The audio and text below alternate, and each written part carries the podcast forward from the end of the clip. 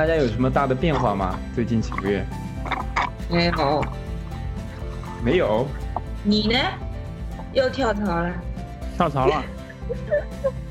上跳槽了？你看他们都不知道，没有人知道。我我知道，我知道知道，我其实折腾了很久，我是从从六月份到九月份吧，就这三个月就很难受，因为不想工作，因为 就是就是原来那个公司就感觉就因为我要想走嘛，就是不太开心嘛做的，对，然后所以到嗯六月中旬时候的话，我就换了个岗，我在我在当时那个公司里面换了个岗，就从那个原来产品部门换到了那个呃实时交付那块一个部门过去去做，然后哇做的更痛苦，就这三个月真的是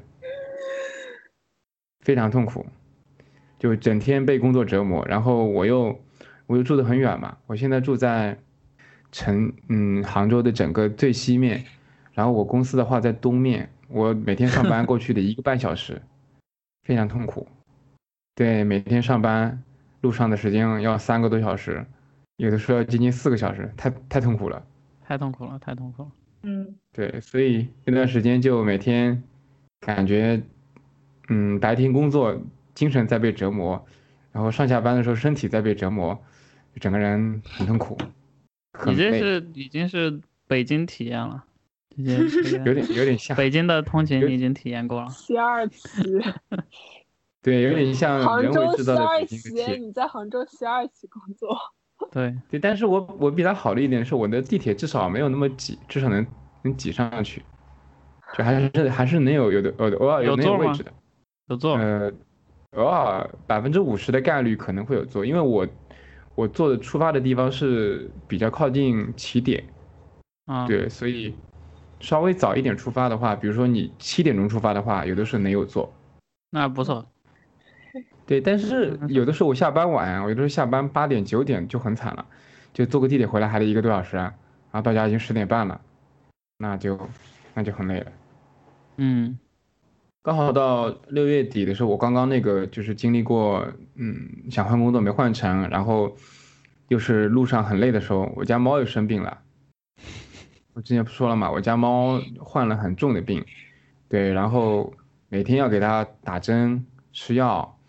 然后要喂东西什么的，就回来之后还得折腾个三四十分钟吧，反正挺累的。对，然后就持续三个月，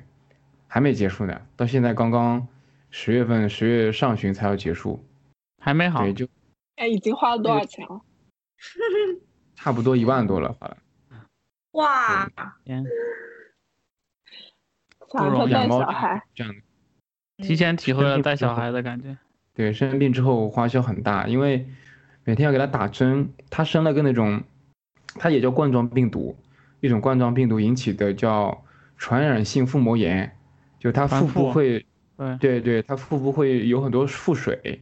就有点像我们的人的肝腹水一样，它会有很多水出来，然后它的肚子会越来越大，非常痛苦，然后它精神会萎靡，然后我们就每天得给它那个打针，那个针一针得要一百多一针，每天打一针，对，然后那个针打进去还特别痛，所以每天得两个人，一个人摁住它，一个人给它打，非常惨，嗯，猫每天都要反抗，就这样被我们连连打了三个月，对被被你折磨，我也不想啊，但是没办法呀。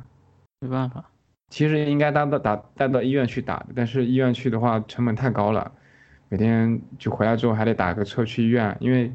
猫咪也不能带上公共那个地铁、公交也不能坐的，只能只能打车嘛，啊，对，太高了。对，所以我们就买了药自己回来去打，打完之后，然后还要给它喂药，每天喂药还要得给它做，因为它早期的时候，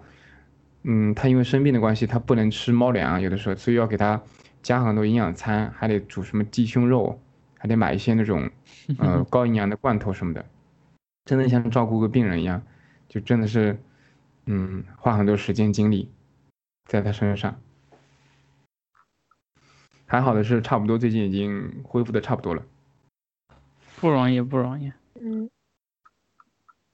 这边都是养狗的多，没怎么看到猫。一样的啊，养狗也会有这种问题的。万一生病，你才发现养宠物是这样的，不生病的时候都挺好的，然后开开心心，一生病起来花销太大了，而且你要经常去复诊，每次去复诊一查就得要几百，有的时候上千，很麻烦。对对，对，所以养宠物真的有点有点像早期的养小孩的那种感觉，就是 去可可爱的时候挺好的，这两个人就感觉是吧，家里逗着玩儿，但是一旦生病了，就感觉恨不得扔掉它，就那种感觉。很多人的很多人养猫感觉就是生病了，或者说很重的病，他们可能就不治了，也蛮多这种的。太太狠心了吧？很多人养猫，我感觉国内现在都是因为看到别人养了，然后觉得好可爱。也想要。嗯，成本高啊，因为你想，如果治个病一两万，那这才三个月，一两万，我工资都支撑不住啊！你怎么养啊？这只是给猫啊，你自己还得过呢，是吧？有些人也是压力啊，也没办法，对，钱哗啦哗啦的花出去。哎呀，所以这段时间特别特别累。钱不适合养。对，一个是这个，第二个就是没有做好这种心理准备，其实还是不不要养。万一到时候遇到这种事情，你你就很尴尬了，你就骑虎难下。你接着养不也不是，不养也不是，就很尴尬。比小孩容易多了，你要这样想。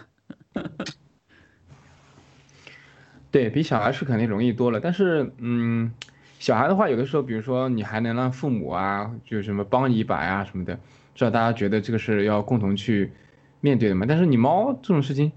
你也不能让父母大人来弄这个事情啊，他们啊不愿意搞，对啊长辈看看到这个就说那不要了，就直接 直接说不要了，养它干嘛？花这么多钱，对啊，所以你指望他们是不行的，还只能自己来。对，所以过去一段时间还挺累的。然后呢，事情怎么发生了转机？没什么转机，你就是工作上，你工作上，工作上，其实我之前不是面过了嘛，面过之后，然后在八月底的时候，那个之前的猎头和我一直保持联系的嘛，然后我跟那个 HR 也保持联系的，然后他们那边嗯部门架构调整之后，有新的部门的岗位出来了，然后他就来联系我说那个有没有兴趣，然后就去沟通了一下，聊了一下，可能他们那边急缺人吧，对，所以我们就沟通了一次，可能就就 HR 那边直接说可以了。就直接通过了，对，所以就后来就比较快了，基本上就八月底九月初的时候就说那个可以了，然后就发 offer，啊发 offer 之后就开始准备那个离职嘛，对我其实九月初的时候就已经提了，到现在差不多一个月，对了，现在要近近很多了吗？现在要什么？上班会近一些。呃，近挺多的，现在我上班过去应该坐地铁的话三十分钟，打车的话十五分钟，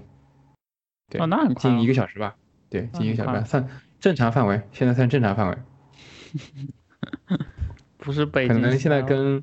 可能跟菠萝差不多，嗯，我上班半个小时。嗯，差不多。对，我就满打满算，如果公共交通的话半小时，如果打个车的话就更快一点。我现在起床就上班。对，但是一样的就是工作时间会变长嘛，对，工作时间可能会变成，他那边说是早十晚十吧，每个人都这样。平均，平均是早十晚十。天呐，太可怕了。不，这个是，这个是杭州这个地方好的，北京和上海比这个严重。说北京那边，我有个同事刚刚去北京了嘛，就是他从这边跳到北京去了，他是十二点，平均十二点，不用睡觉了，早上来的晚呀，早上十点呀，十点也不算太晚吧？那你也得，十点那八点得起吧？没什么个人时间。可能在可能每个人在自己的圈子里面待久了之后，就觉得有点好像觉得没什么，就有的时候我甚至有一段时间觉得九点钟十点钟好像也没什么，但是前几天我去那个十一的时候去苏州嘛，跟我以前的那个发小他们聚了一聚，啊、有四五个人吧，男生，都是初中小学和高中的同学，然后他们有两个是在江阴的，就是无锡，有两个是在苏州的，他们平均的下班时间是五点到六点，就感觉我跟我朋友说我七点下班，他们都会觉得好晚，我就觉得哦七点挺早的。对，就是我有个朋友也是在那个他在一家外企那个化工企业，也是外企工作，他五点下班，早上是八点半上班。嗯，但我会觉得八点半有点早，八点半上班好早。对，就是很多传统的行业其实上班时间反而是早一点的，但下班时间早呀。也挺好的像。菠萝他们上班也也挺早的吧？朝九晚五嘛。哎，那我倾向上班稍微晚一点，然后下班下班也晚我也可以晚一点。接受。不是，现在互联因为如果是一家要加班的公司的话，反正你都要加班，那 就是上班越晚越好。嗯，不想太晚。我现在我想去了之后试试看，早点早上早点去，早上八点到八点半去，然后晚上早点走，早上九点晚上九点钟下班，啊，不想太晚。反正他早十晚十的话也就十二个小时嘛，那我每天如果八点钟去八点多去的话，我还可以九点之前下班，说不定。哎，我也满挺好十二个小时了嘛。对，因为我觉得现在像互联网企业早上都是浪费掉的，早上都不知道在干啥。十嗯，点钟上班去磨蹭，磨蹭磨蹭，十点半开始干活，能干啥？十二点吃饭了，对啊，看个邮件，然后发会儿呆，感觉就吃饭了。这上午根本没有效率的。对啊，反正我以前上午就是看一下邮件，开开会，聊聊天，没了就。对，对但是下午都是很多会，因为大家很少会把会放在上午，因为大家来的晚嘛，就把把会放在下午，所以不科学啊这样的话，这不科学啊。是不科学啊。所以我不如早上早点去，我一个人先把事情干了，然后下午的时候你们爱开会开会开会，然后看完之后我把剩下的事情干完，我早点回去，不挺好的？我最讨厌开会了，根本受不了。你们你们开会都很多吗？我感觉我们公司都不怎么开会。我能不参加的我就不参加了。我们公司的会也还可以，不算多，好像相对小一点的组织的会会稍微少一点，但是组织越大，这种不同跨部门之间的沟通越多的话，会会很多。嗯，有道理。反正阿里我发现我们远程工作以后，这个开会效率提高了，是吗不需？要不需要 book 办公室，啊，不需要 book 会议室，然后你也不需要等到安排时间整点的时候，就反正大家都在线，然后你就开个视频就完了。但是不行啊！现在我感觉线上会议，我们之前开的时候就感觉你不 Q 他，他不说话的，他就在那边就光听着，然后有的时候可能也你都不知道谁在听，谁不在听可。能不需要参加这个会。不，有些会是需要的，比如说评审会议啊，你评审会议大家都是要听的呀。然后，比如说 Q&A 啊，那你研发啊，那大家有有想法你得说呀，每个人都不说，感觉就可以过了。其实没有不能过知，道什么是评审会议。就是你策划哎，你们国外是不开评审会的，你们没有评审会吗？评审什么？说没有评审会这种概念的？评审什么东西？评审你的产品啊，产品策划啊。你不产品策划是就是产品是出了一些需求，不是写成文字吗？但是有些能写成做，文字不需要评审吗不，写成文字不需要开会评审啊，那怎么评审啊？那怎么弄啊？留言啊。啊，不，不是，不是这样吗？我们比如说你在在文档里面，你觉得这个地方写的不好，你就在那写评论说这写的什么，不知道什么意思。你说的这一点呢，是确实是，就是我我发现啊，不知道是不是因为国内的很多开发或者大家习惯养成了，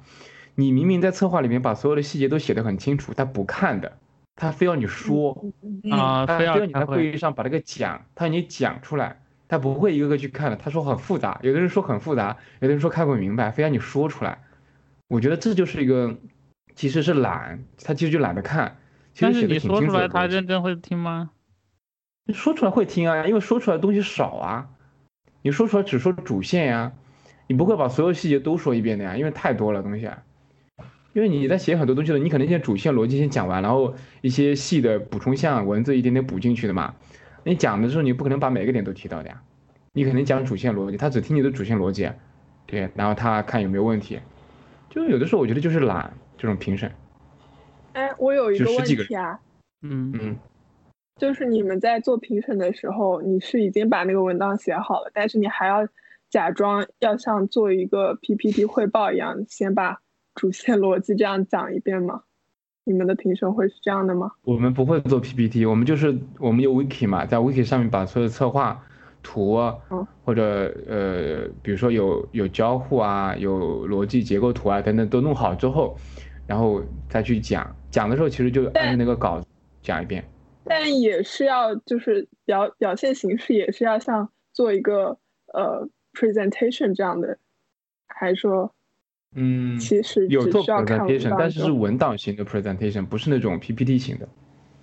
嗯嗯，我知道。对，我们好像没有这样，我们就是就是有个文档你去看，看了，我们流程是这样的，你 engineering 派人看，看完了留言或者提问，然后所有问题了都解决了以后，然后 engineering 这边负责负责打个勾，说已经 pass 了，就不啊需要、就直接提问或者直接写就好了，不需要不需要那个就是开会什么的。不需要开会啊，就是你 你你有问题就就不过啊，对啊，就所有的问题都 address 了以后，你就就过了，就不是就形式不一样吧，就是书面形式，不是不是口头形式，对啊，那挺好的，那其实这就是对文档要求会比较高了。但是你说的对啊，所有的内容文档里必须写清楚嘛，如果没写清楚，那就是不过嘛。但你们开评审会里面说到的东西不会补充到文档上吗？有问题的才会补充进去，就是比如说有些地方漏掉了，有些地方错了要改啊什么的，重新调整啊，就会补充到文档上面去。那最终也是以文档为准嘛？对，但是在这之前，他们大多数人不看文档，知道吗？对啊，那就所以所以就是哎，问题就是不看看文档。所以所以才一定要开这个会。对，这就是是这就是问题，就感觉让大家去安安静静看一个文档是一件挺难的事情，感觉所有人啊，可能有几个别人是会看的，但是要求每个人都认认真去看那个文档很难，就是都都认认真看文档里面评注，然后写东西就很难，大家非得把它弄到一个会上，可能也会习惯了可能。可能是评审会当时休息时间。对，我觉得是的。其他时间都在忙在写在写代码上面，评审会的时候休息一下。不是，但是评审会这样的效率就很低啊，因为你有的时候要提很多人过来，十来个人，开个会开个两三个小时，妈多累啊！这会议我。完全受不了这种。哎，会不会就是其实他们呃，你发文档过去，他们也不看，然后但是他们其实在评审会上会看的，然后呃，但是你们本来组织这个会议是希望，你们本来组织这个会议是希望他们就是已经就是已经看完的状态过来，然后提问题这样，然后这样效率会更高一些吧？我们是希望他们看完过来提问题，但是问题是他们不看，来了之后还要讲一遍，从头到尾，哎对啊，就是这样嘛。就是所有人都得从头到尾跟着一起过一遍，这这就很麻烦。然后中间有任何问题就打断像高中讨论，高中老师是啊，让我们预习的那种状态，从来不预习，反正就是让他这我我觉得这个就是为什么国内的这种产品研发白天干不了多少活的原因。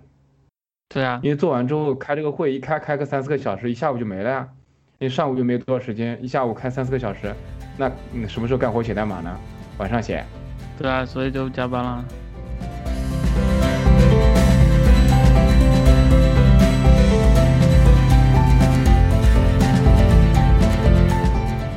我玩动森可多心得体会了，我玩动森就是感觉在里面实现了阶级的跃升，你知道吗？就是从一个 什么都没有的劳苦大众，从最基础的最基础的作业开始到投机靠投机倒把发家致富，到就是你的钱根本就多到用不完的这种有钱人的生活，我已经体验过了。然后我现在一点都不想倒建，我每天做的事情就是在我的岛上跑来跑去，跑来跑去，就是那种有钱人放归田园的那种状态，你知道吧？挺好的，挺好的。我动森已经你的放了有两个月，沉了吧？我的岛可能已经长满虫了，这已经是亚特兰蒂斯了。好像是，好像是六月份吧，五六月份的时候，那时候玩的比较多吧。嗯，但是我觉得四五六，你换季的时候还是要去看一下，因为它季节变化的话，它整个岛上都会变化，然后你还是挺挺有趣的。嗯，动森就是你你如果放下来之后，感觉就很难拿起来了，就是你放下来之后就感觉过了一段时间，因为我我是大概六七六七八那三个月的时候就特别累嘛，每天回来之后拿起嗯那个 Switch 的力气都没有，就根本不想拿。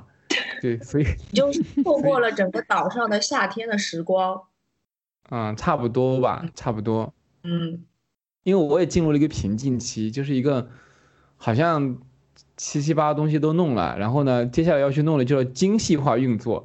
就得怎么装修，怎么弄这些东西就，对，就就很费，就很费力的感觉。主线功能开完之后，就是需要你自由发挥的时候，其实会有会比较迷茫。对，就需要你自己想你要怎么弄的时候，就花挺多心思的，就是时间上去弄。就那个时候我就因为没时间了，所以那个时候就打开了就觉得哎呀，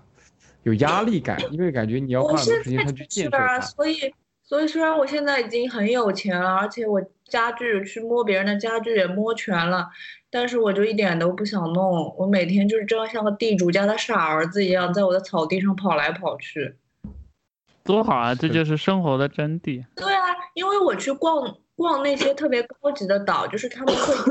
把那个岛建得很满，就高高低低的，有很多的建筑。然后嗯其实那个连走走路都不方便，就是你要，因为它搞得很很豪华，就很很满，就是你走路都要绕来绕去。我一点都不喜欢那种感觉，我就喜欢那种非常宽敞，可以随便跑的那种感觉。不是，但是我我玩到后来啊，我玩到六七月份的时候，我看到很多朋友也在发，就是很多人把岛建得特别的漂亮、豪华，或者特别的嗯，怎么说呢，就是嗯精致，我就感觉那感觉。peer pressure 就特别大，就感觉大家在 军备竞赛，你知道吗？就是玩一个游戏就玩的说我要跟你比，开始比怎么建的特别漂亮，我好累哦，我觉得。但是但是，因为我我之前一段时间经常去别的岛，就是贸易嘛，然后、嗯然后会发现其实很有趣的岛很少，就是大家的岛其实都是互相抄来抄去的装修风格，这不就是，人而且生吗？我 就感觉大家很多人或者什么就就是抄过来的。就是跟现实是一样的，非要把那个打造的特别的豪华啊、漂亮啊，屋子装装修的像啊别墅一样，我就没什么意思。这个有啥意思？就非要把那个装的那么的精致，看上去其实就是超级超级现实的。是吧？嗯，然后我觉得就是我我是从什么时候开始不想不想出卖劳动力了？就是一开始一开始你还前两期房贷的时候，你是完全可以靠出卖你的劳动力，就是钓鱼和抓虫子来来使来还那个贷款。但是嗯等到那个房贷一多的时候，我就不想靠劳动，因为其实出卖劳动力就是在出卖我的时间。然后我就不想这样，之后就是我就开始投机倒把大头菜。然后因为你是有消息面的，因为大家有社社区嘛，就是你可以，你是一定可以把那个大头菜卖一个高价，所以所以你你是一定可以投机倒把成功的。然后那个时候那个时候开始我就我就已经就就已经不想再出卖劳动，就节约时间，然后就但是你只要稍微投机倒把大概个三四次，你就已经可以财务自由了，就就是这样，其实真的特现实。然后我就我就不想努力了，我现在钓鱼和抓虫子就是有钱人的兴趣爱好，你不是为了对，就是谋生。我我玩到后半段的时候，就是一开始他们加了个群，就是我一起玩的几个朋友，然后加了很多人，就加了几十个人，然后一堆人在那里面，就是你去一开始是大家是你去我的岛上玩，我去你的岛上玩，我觉得还挺好的，是吧？比较嗯有趣，也可以认识一些新的朋友。后来就变成你的大头菜多少钱，我的大头菜多少钱，天天就在怎么怎么想办法把那个大头菜卖得更贵一点，天天都在整这个东西，我就很烦，就就甚至很多人都是那跟一些不认识的人，就是我就比如说群里面，认识的人啊。不是，但是很多人已经很多很很多钱了，就是不缺钱了，很多人就是很多钱了，他还要天天去找找很对多的，就就是但是我没有，我大概倒了四次以后，我就钱钱已经够花之后，我就不出去了。但是有的人会不停的倒，不停的倒。其实倒大头菜，如果你要出去卖高价的话，是要花很多时间的，因为因为它现在有那种小程序跟跟游戏软件做的特别成熟，就是大家是可以嗯资源共享的，然后你就可以在人家那里排队，然后就飞去别人的岛。但是那个排队过程其实是花很多时间的，但是我就不愿意，所以我现在就是你得别人在线啊，然后你过去的时候大家都得在线啊，就是很耗时嘛。呃，如果那个游戏已经岛主玩成这样子了，他卖对，而且他会收门票，你知道吗？就有的岛主会吃相特别难看。他如果开放他的岛的话，他就是会挂机挂在那里。然后那个软件很牛逼的，就是它还可以自动叫号，反正我真的觉得真的绝了。不是，我觉得你如果说真的做那种就什么，嗯，收钱蛮好。我我我看到是，就是很折腾，你得让那个嗯就是开放岛的那个人三四个小时都在那边等着，因为几十个人排队要来，我就好烦啊！我觉得这个有很多人都不认识，就非得让对方等着，然后就那边三四个人耗在那边，然后那边一个个去卖，我后面就嗯烦了，我就我就不想看。我说你们有必要吗？就就几个大头菜而已。我后来就我后来就退群了。我说一点意思都没有，我玩的这么的功利，就是特别功利的，玩到后面就是，我觉得这个没有必要挣那么多钱啊，没啥用啊，感觉挣那么多钱，而且大家都在里面追求大房子啊、漂亮的草坪、各种装饰品啊，怎么怎么凹造型、拍照片好看，跟现实中一模一样，我觉得真的跟现实中一模一样，没有任何区别。我跟你讲，大家就是去，就像现在大家在抖音跟小红书里面看攻略一样，在那个里面也是一样，一模一样的。传说中的内卷。因为我就我我后来就不想，我就就不想挣钱，我也不想去装饰，我觉得就在里面蹦蹦跳跳玩玩挺好的，就很佛系的玩玩就挺好里感受刺激就很好。本来就是这个游戏是 应该是这样子玩的，但是后来变成所有人都被卷入进去了，都都这样玩了，然后导致就是本来大家互相还可以去朋友的岛上逛逛的，后来你一去逛，你就觉得压力很大，因为我的岛像荒岛一样，去别人岛一逛，妈精致豪华的都特别好，就像宫殿一样。哎我不会，我在人家那种特别豪华岛上，就是当我走路都不能够走一个直线的时候，我就很烦。我后来就不想去别人岛了，因为差距太大了。我的是荒岛，别人都都是城堡，然后我也没地方可以去逛。真正有自己想法的岛很少，都差不多，都是一进去就是一个喷泉，然后有那个什么大卫的雕像什么，就是那种欧式的，然后就是还有三四层的瀑布，都是这种样子的。然后好像现在差不多八月份之后吧，突然就凉下来了，就没什么人玩了。内卷到头了。大家度假村都修好了，没有什么好修的。大家都已经升级到五星度假村了。一开始还蛮好玩的，后来我觉得慢慢玩到后面就，我找不到目的，我就不知道干啥，我就除了钓钓鱼、挖挖化石，然后其他的时候我我就不知道我升级，一直升级，一直要造漂亮的房子，造很多漂亮的东西，为了什么，我就不知道了，有点后面，所以我就找不到乐趣了。我发现后来就是要要比，就就后面就是别人跟你比，然后你去跟人家聊什么啊，我怎么怎么样了啊，他你你才到这里啊，我都怎么怎么样了。就很烦，我就觉得压力很大，我就觉得就感觉没法聊都已经，因为我也没多少时间嘛，每天最多玩个半小时一个小时，其实也造不到啥样，也就是每天过去最多是钓个鱼，然后捡点东西，嗯，因为你其实每天花的呃半个小时一小时时间是玩不了什么东西的，你也就最多放松放松，就是弄弄啥，你其实建设很花时间的，超级我看他们。很多人对每天花三四个小时在上面的。我一开始也这样，后来就是主线任务做完，财务自由以后，我就彻底服了。但是，但是我整个的思路还是以我的小动物为为就是为本的，就是我比较想在在里面实现一些我在生活中没法实现的东西。然后，比如说我特别特别想在上面开麦当劳，特别特别想在那边造图书馆。我觉得我的小动物就可以吃上麦满分，我就特别自作多情的在玩这个游戏。我觉得这个游戏其实一开始设计的其实是挺简单的个游戏，并不是那种特别复杂的，但是最后被被玩成了一个很厉害的游戏，就是每个人都觉得很厉害，把这个游戏玩的特别厉害。对啊，很厉害，就是玩出花样来的感觉，就有点，我觉得有点违背一开始那个初衷了，好像，就是人家造游戏的可能都没想到可以玩出这么多花样出来，就玩的这么的高级。那其实这个游戏不需要这么高级。他们是不是当做模拟人生来玩？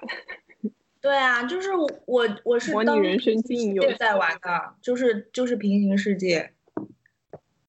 本来是很佛系的游戏。我之前好像看了篇文章，大概意思就是设计这个游戏的初衷就是让你可以随时拿起来的一个很轻松快乐的这样一个游戏。其实它初衷肯定不是让你干的，嗯。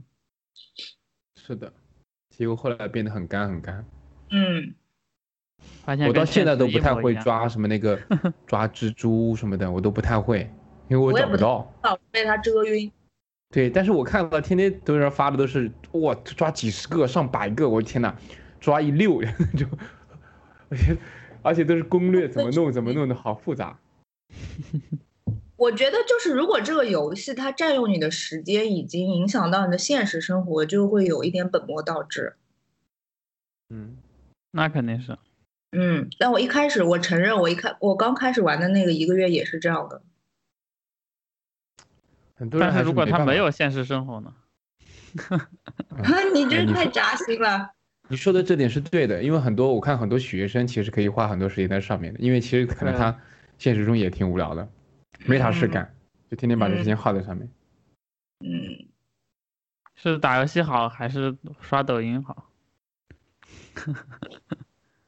嗯，你们现在刷抖音吗？我觉得，我觉得打游戏稍微好一点。看打什么游戏我没有看过抖音。啊，对，我也没看过抖音。据说很上瘾。我觉得，我觉得小红书和抖音都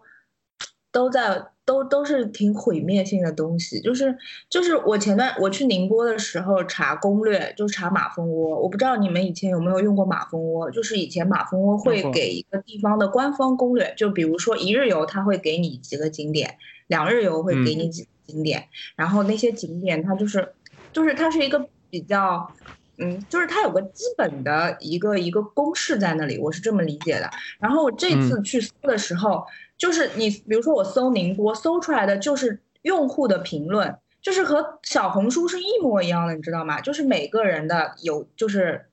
碎片化的游记，就跟小红书一样，然后还有很多的图片和视频，然后我就会觉得我筛选信息的成本非常的高，就是我必须要看完它。的整个游记，我才能够拿到一点有用的信息，然后我就好烦，我就觉得什么东西都在抖音化跟小红书化，就是什么东西都都是一个一个小视频，然后什么东西都是大家在那边不停的二手、三手、四手传的一模一样的东西。就其实是我，比如我看了你的这个攻略，然后我又发一个一差不多的东西，就是特别无聊。然后我还特别反感的，就是现在很多人连追剧都是在抖音追，就是那种他会有一个那种 cut，然后就是你只要在抖音看两三分钟，你就可以看完一集。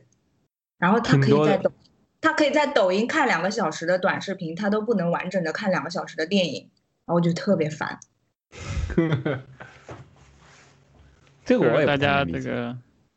你注意力不够啊！说白了就是。哎，我有一个问题啊，就是就你们对小红书和抖音在现在大多数人，呃，就生活中有多有多渗透，你没有感知吗？嗯，我觉得小红书好像在女生中渗透还蛮高的。嗯，对我有朋友是每天刷小红书的。小红书给人的风格是不是那种？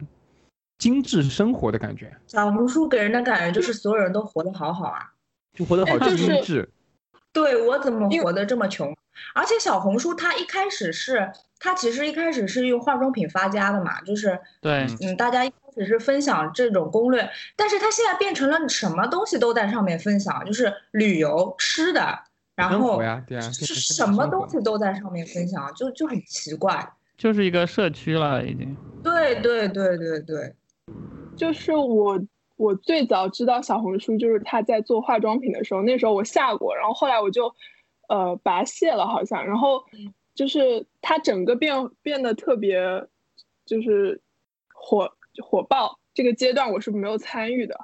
嗯，就是我今年年初的时候，有一个朋友跟我说，哎，杭州居然有阿拉比卡这个咖啡店，然后我不知道阿拉比卡是什么东西。啊，小红书上很火。直到我昨天看了一篇文章，说这个品牌在小红书上非常火，我才知道，哦，原来是这样子。就是我是完，就是完全不知道它是什么东西。